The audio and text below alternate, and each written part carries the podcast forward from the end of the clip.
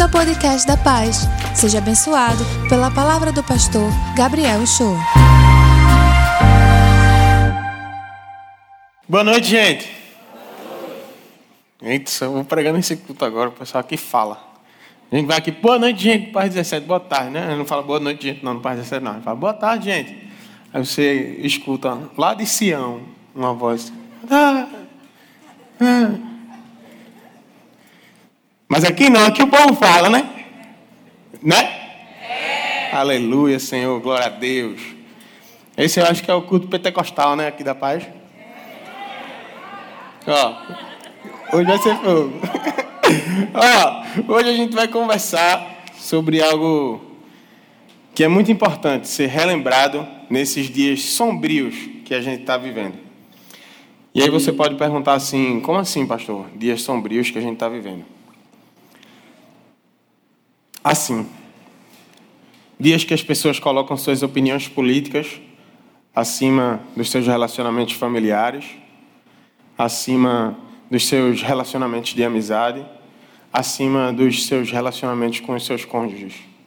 Esses são os dias sombrios que a gente vive, onde pessoas que discordam em voto, um vota no candidato A e o outro vota no candidato B, por mais longa que tenha sido a relação das suas vidas, quebram a relação ali por conta da diferença de um voto. Esses são os dias sombrios que a gente vive. Hoje eu quero trazer algo que Deus colocou no meu coração de maneira forte, profunda e também dolorosa. Dolorosa porque eu pude sentir enquanto eu trazia essa mensagem, talvez um pouquinho, uma fração da dor que Jesus sente quando vê os seus filhos dentro da igreja dele se tratando dessa maneira, quebrando relacionamentos por conta de motivos tão pequenos. Nós hoje, nós hoje vamos conversar sobre reconciliação sobre reconciliando. Hoje a gente tem a oportunidade de ter um sermão fora de série, de ter uma celebração fora de série. Na semana passada a gente terminou uma vida abençoada, que eu tenho certeza que nos ensinou a como ter uma vida abençoada, que nos ensinou a ser uma vida abençoadora e por isso ter uma vida abençoada. Na próxima semana, a gente vai começar uma nova série aqui na Paz, nessa estação da colheita. Mas hoje a gente tem essa oportunidade de, durante esse período, conversar sobre algo que Deus colocou no meu coração com, eu posso dizer, com bastante força. Enquanto eu escrevi, essa mensagem durante essa semana, quando eu comecei a escrever essa mensagem, eu precisei parar eu precisei parar porque eu realmente senti um pouco da dor que Jesus estava sentindo. Eu precisei ir para um deserto e pensar no que, que Deus queria trazer para a gente. Essa é uma das mensagens, como eu compartilhei aqui no Paz 17, que eu tenho certeza que não tem uma unha minha nessas palavras. Que tudo aqui vem do Senhor que tudo aqui vem para o meu coração e para o coração de vocês. Amém? Mas, antes disso, para que nada saia do que ele planejou, para que nada saia da vontade dele, para que eu não coloque meu dedo aqui, para que eu não me meta na mensagem que ele tem para a gente, eu queria convidar você a orar. Eu preciso orar e preciso da sua oração para continuar essa mensagem, para que Deus faça a vontade dele aqui nessa casa. Baixe suas cabeças feche seus olhos. Senhor, eu queria te agradecer por essa oportunidade de dentro desse tempo de tanta polarização a gente ter uma mensagem fora de série para o Senhor trazer algo contextual para o que está acontecendo no momento dentro do nosso país. Eu te peço, Senhor, que através dessa reconciliação, dessa mensagem de reconciliação, nós possamos repensar aquilo que nós vivemos durante esses dias. Que nós possamos escolher nos reconciliarmos com nossos familiares, com nossos cônjuges, com os nossos amigos, porque é uma certeza que isso vale muito mais do que qualquer voto, Senhor. O Senhor se importa com vidas e nós devemos nos importar com vidas também.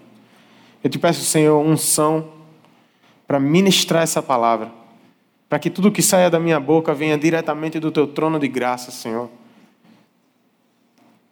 Que as minhas palavras sejam as tuas palavras, Deus. Eu te peço que alinhe as batidas do meu coração com as batidas do teu coração, Senhor. Para que o teu amor seja derramado aqui essa noite. Eu te peço também pelos nossos corações, Deus.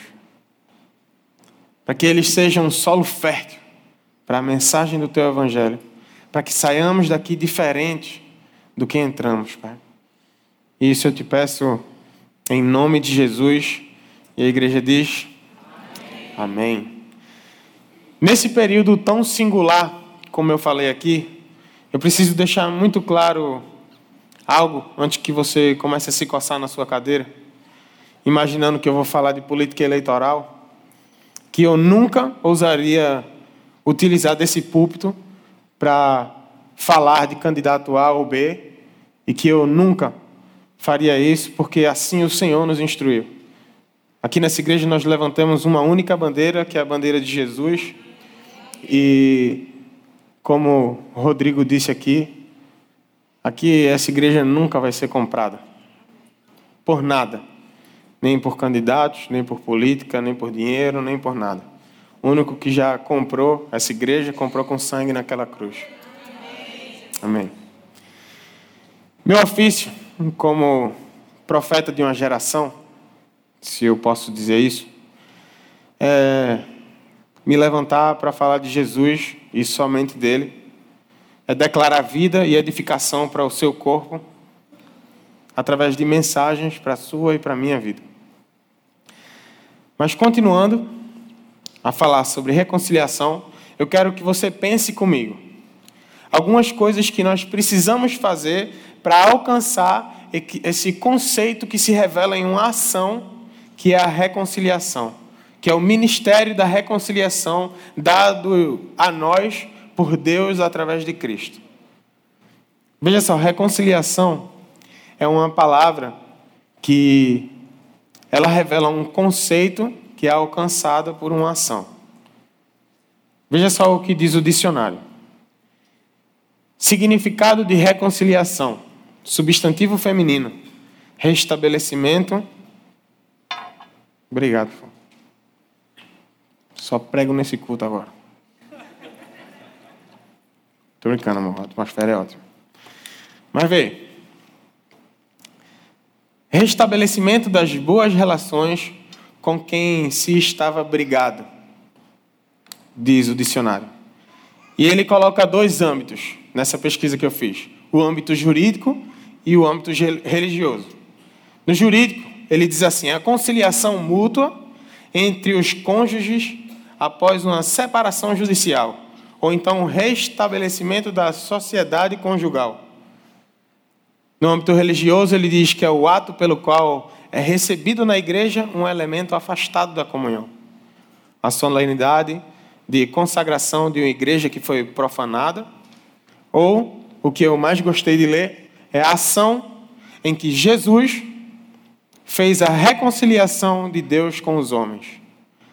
Se a gente prestar bastante atenção nessas palavras, em todos esses conceitos que essa pesquisa deu, a gente vai conseguir compilar tudo isso em uma só coisa. O significado de reconciliação é restabelecer algo que outrora foi quebrado. É colocar de volta ao plano original aquilo que pode ter sido afastado, separado, brigado, perdido de volta para o local de origem, de volta ao local de pertencimento. Sendo assim, eu penso, o que, é que nós temos feito com o ministério que Jesus deixou conosco? O que, que temos feito para que, através desse ministério de reconciliação que Deus nos deu através de Jesus, a nossa vida fosse diferente? E ainda, o que é que acontece quando eu deixo que o ministério da reconciliação faça parte da minha vida enraizado no meu coração? Veja só, eu acredito verdadeiramente que Deus tem um plano para nós, que é revelado a partir da perspectiva de que Ele nos ensina quando deixamos, sim, deixamos que a reconciliação faça parte da nossa vida, porque é uma escolha nossa. Ele nos ensina que a nossa visão de mundo seja agora percebida através das lentes da reconciliação. Então, eu aprendo com Paulo que quando eu busco viver os conceitos de Cristo, ou quando eu vivo imerso nesse conceito do ministério de reconciliação, eu sou constrangido pelo amor. Constrangido pelo amor. Veja o que Paulo fala no texto que Rodrigo leu. Pois o amor de Cristo nos constrange, porque estamos convencidos de que um morreu por todos. Logo, todos morreram. E ele morreu por todos, para que aqueles que vivem já não vivam mais para si mesmos, mas para aquele que por eles morreu e ressuscitou. Pois o amor de Cristo nos constrange. Nos constrange porque nós fomos convencidos pela entrega dele por todos nós. Nos constrange porque com ele nós morremos e com Ele nós precisamos ressurgir. Nós precisamos ressuscitar com Cristo para uma nova vida diante da perspectiva dele. Nós somos constrangidos pelo amor de Cristo, que é diferente de sermos envergonhados pelo que fazemos de errado. Mas o que, que tem a ver uma coisa com outra, Gabriel? Diante do erro da gente, existem duas perspectivas. Existe a perspectiva do amor que constrange e a perspectiva da vergonha que afasta. Quando nós somos envergonhados, nós não queremos mais estar perto das pessoas que viram a gente cair. Quando nós somos constrangidos, Deus nos chama mais ainda para perto, dizendo que não importa o que a gente faça, ele vai continuar nos amando. Entenda o que Paulo quer nos mostrar com o amor de Cristo. Que nós, como ele disse, não vivemos mais para nós mesmos. Que não vivemos mais para o que antes nós desejávamos ou não enxergamos mais a vida do mesmo jeito. Hoje nós vivemos a vida de uma forma diferente. Hoje nós devemos viver eu e você, de forma que as nossas ações, as nossas palavras e tudo o que nós fazemos mostrem que existe um Deus que trouxe reconciliação para o seu povo com ele e um para com o outro. Mostrem a sobriedade de uma vida plena, enxergando tudo como ele mostrou. Ele morreu para que nós vivêssemos por Ele. Ele entregou a sua vida na maior atitude de amor que a humanidade já conheceu, para que alguém, um dia, aceitando Ele como verdade, pudesse não só ser constrangido por esse amor, mas viver ao lado desse amor eternamente. Para que a gente, com a ajuda do Espírito Santo, pudesse mostrar esse amor em atitudes semelhantes à atitude que ele teve. Para que a nossa maneira de amar constrangesse uma pessoa a tal ponto de que ela olhasse para a gente e conseguisse enxergar que esse tipo de atitude não pode ter vindo de nós mesmos. Que quando a gente toma uma atitude que destoa completamente do que se prega fora do Evangelho, as pessoas pudessem dizer: existe algo diferente nessa pessoa. Existe algo diferente nele. E isso atrai. O amor atrai. Quando nós somos constrangidos pelo amor, nós somos atraídos pelo amor. Quando somos reconciliados com Cristo, as nossas atitudes devem mostrar o amor que nos abraçou, vivendo o fruto do Espírito que Ele nos dá. Devem destoar, como eu disse, completamente do que vemos fora da perspectiva de Cristo. Se com ódio nós somos atacados, com amor nós devemos devolver. Se com ignorância nos tratam, com temperança e mansidão, nós devemos devolver. Nós devemos devolver palavras de amor que constrangem. Nós, enraizados nesse ministério da reconciliação, comprados com o sangue de Cristo, precisamos dar a face contrária do que o mundo espera. Esse é o nosso dever como cristãos. Outra coisa que acontece quando eu vivo a reconciliação de Cristo é que eu assumo a minha nova identidade. Quando eu vivo o ministério da reconciliação com Cristo, eu assumo uma nova identidade.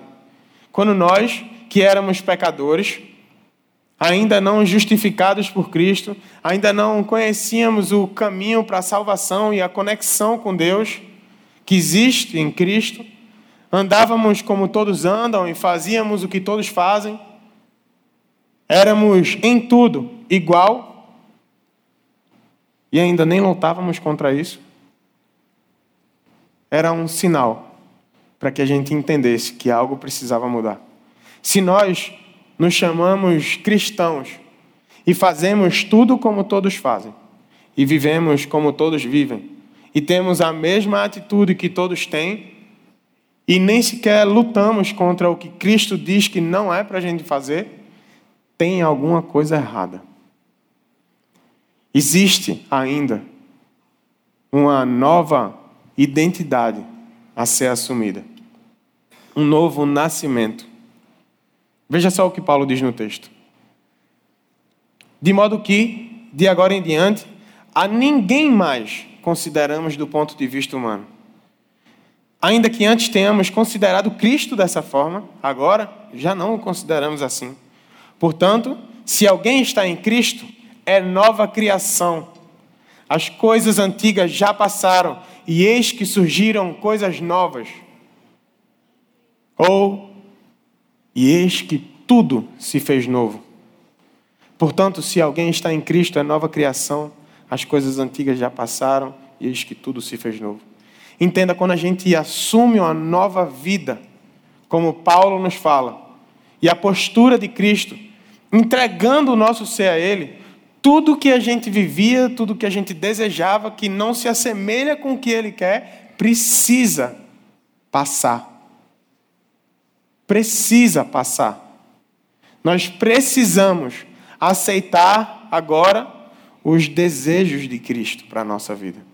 Nós precisamos entender como tratar pessoas a partir dessa nova identidade. Nós precisamos agir diferente.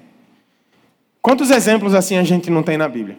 De pessoas que eram uma coisa e a partir da reconciliação com Deus em Cristo Jesus se tornaram outra completamente diferente. Zaqueu, cobrador de impostos, ladrão, roubava o povo, tirava dinheiro do pobre, extorquia o seu próprio povo. Quando se encontrou com Jesus, quando foi encontrado por ele, disse: Eu vou devolver tudo o que eu roubei. E não só devolver, eu vou dar quatro vezes mais. Para alguém que ama dinheiro, gente, devolver quatro vezes mais, só milagre. O povo não quer nem devolver.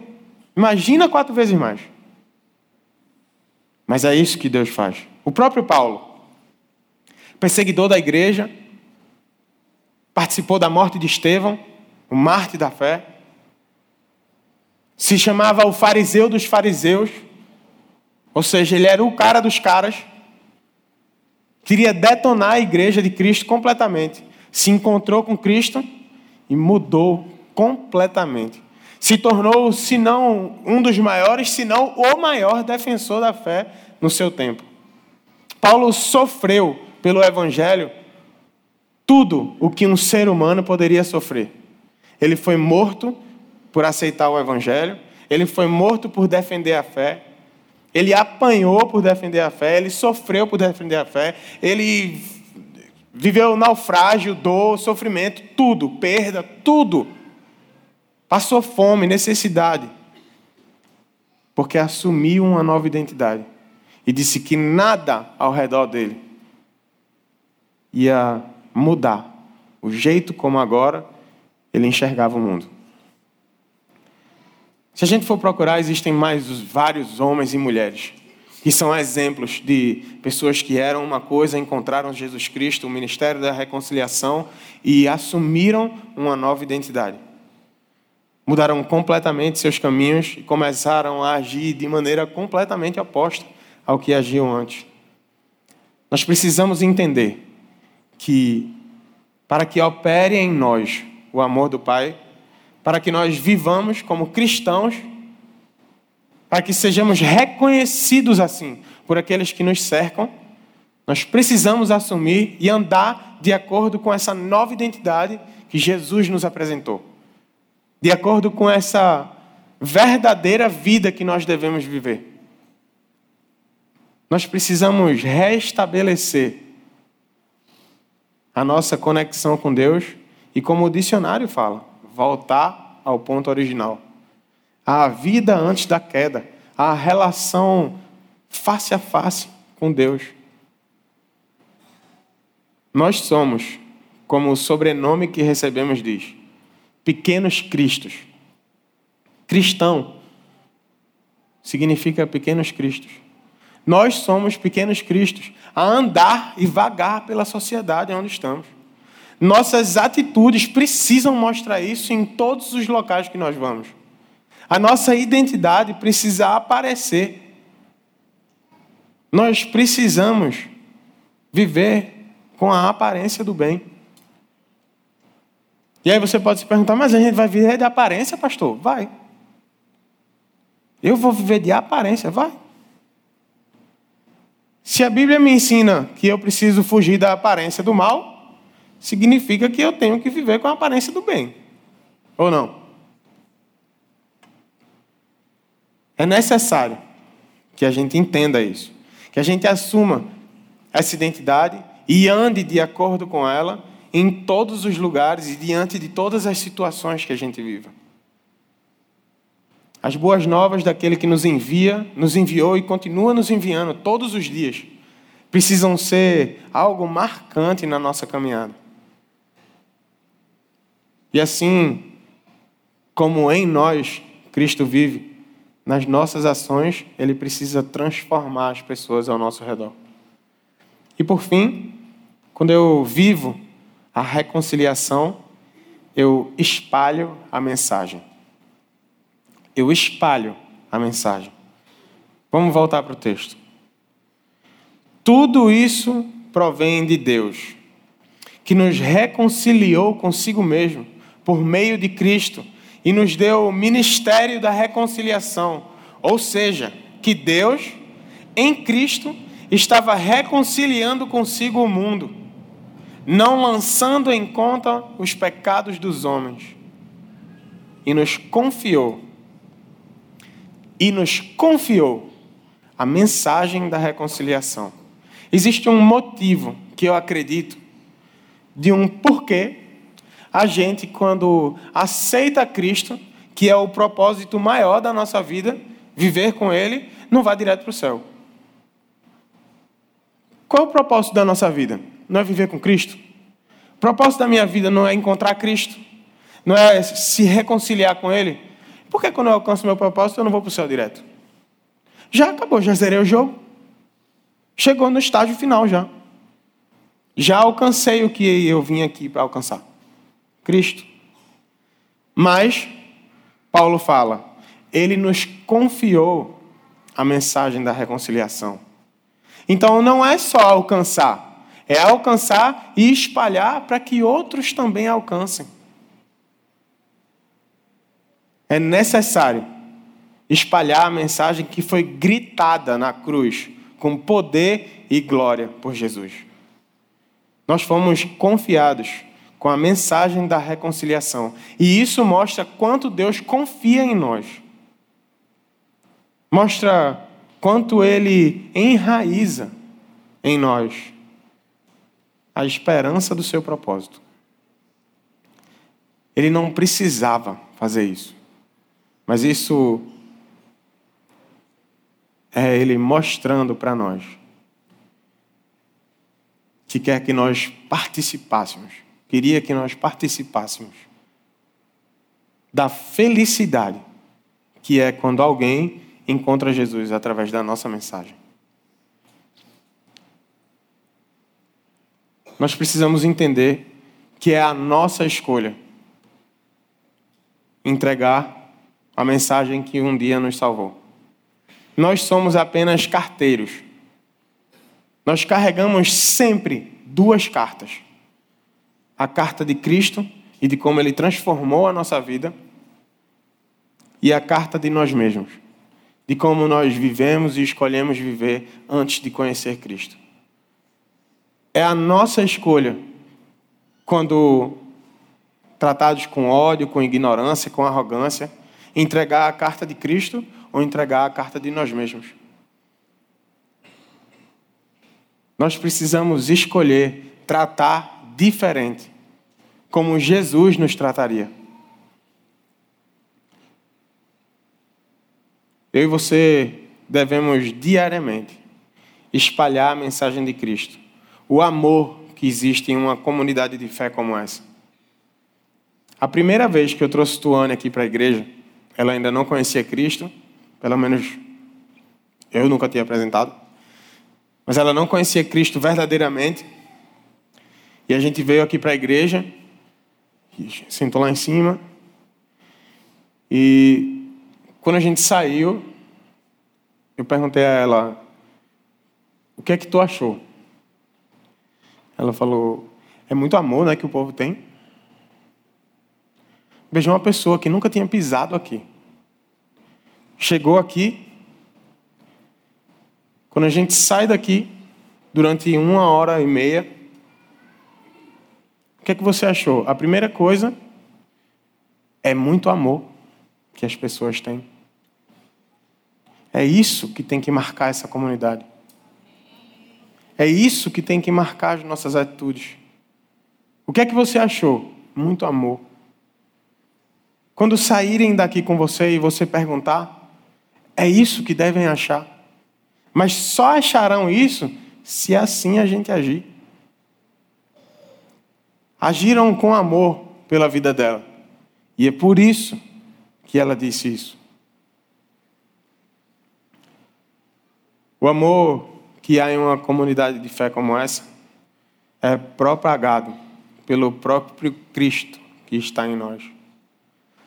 A mansidão com qual a gente deve olhar para o próximo, a compaixão que devemos ter por aqueles que ainda não conhecem de verdade Cristo, ou por aqueles que ainda estão no começo de uma nova caminhada. Um dia desses eu escutei de um colega meu, um amigo meu, ele estava comentando algumas coisas e disse assim: Eu fico. Como foi que ele falou? Da raiva. Da raiva dos crentes que não vive do jeito que é para viver. Que fica dizendo, não, eu vivo do jeito que eu acho. Dá raiva de crente assim. Sabe qual foi a primeira coisa que eu pensei? A primeira coisa que veio na minha cabeça, quando ele disse, dá raiva de gente que vive do jeito que quer viver. A primeira coisa que veio na minha cabeça fui eu. Eu mesmo. Meu passado, quem eu fui, quem eu era, quem eu tentava ser, aquele que ainda não conhecia, não estava tão imerso completamente na vida de Cristo, que não vivia em obediência, por mais que muitas vezes não entendesse o que Jesus estava tentando fazer, eu. O Gabriel, que mesmo cristão, caía tanto em coisas que deveriam ser simples, que ainda não conhecia as coisas que vinha conhecer. Ainda hoje eu erro. Ainda hoje eu sou falho, ainda hoje eu escolho, por vezes, fazer o que não deveria, por ignorância ou falta de entendimento. Mas ainda assim, o Senhor me ama. Ainda assim, Ele escolhe me amar. E quando eu caio, Ele me abraça, me levanta e diz algo que eu escutei numa música uma vez. Não se preocupa não, filhão. No caminho o que importa é o durante. Não é o fim, não é o começo. É o durante. Nós precisamos diariamente escolher essas coisas. Diariamente escolher a reconciliação. No durante, a gente precisa escolher viver uma vida com Cristo. Não é uma queda que define quem a gente é. Não é o jeito que a gente tratou alguém que define quem a gente é. É o jeito que a gente se reconcilia com essa pessoa. É o jeito que a gente se reconcilia com Deus. É o jeito que a gente confessa os nossos pecados. É o jeito que a gente pede perdão.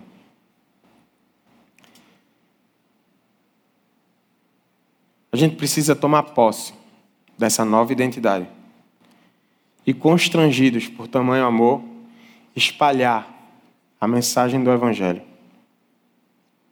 que foi confiada a nós por Cristo, para que essa estação da colheita seja cheia de frutos, dada por Deus e aproveitada por nós. Vamos orar? Senhor Deus e Pai, eu quero te agradecer. Te agradecer por essa mensagem, Senhor, que tanto tocou meu coração, Deus. Eu te peço, Senhor, que se existe alguém aqui, Deus, que por algum motivo, seja ele dentro dessa área política ou não, quebrou, Senhor, uma relação contigo ou com algum parente algum amigo, com seu cônjuge, que brigou por isso, Deus. Que o Senhor tocasse o coração. Para que vivesse a reconciliação que existe contigo, Senhor. Para que seja restaurada, Pai, a relação.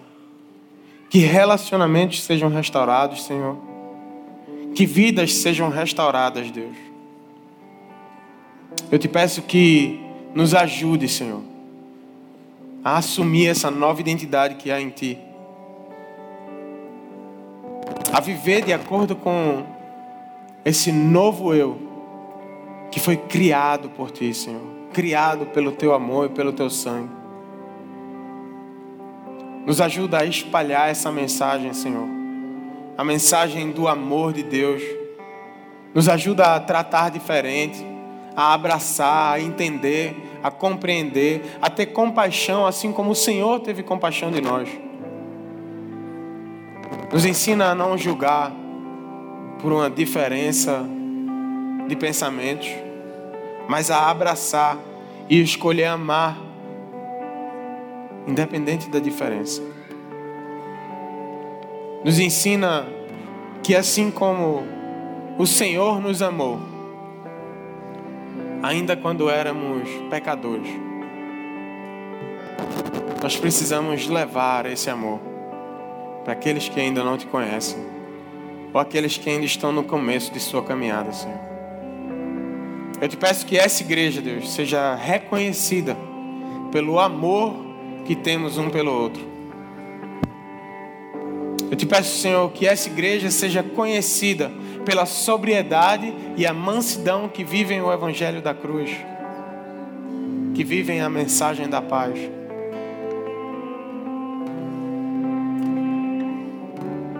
Peço que fale ao nosso coração, Senhor. Para que nós possamos nos reconciliar com aqueles a quem temos machucado ou que tem nos machucado. É isso que eu te peço em nome de Jesus. E aí, curtiu essa palavra? Aproveite e se inscreve para receber semanalmente nosso podcast. Nos segue também nas redes sociais, no perfil Somos Pais. E se mora perto de uma de nossas extensões, vem nos visitar. Até o próximo!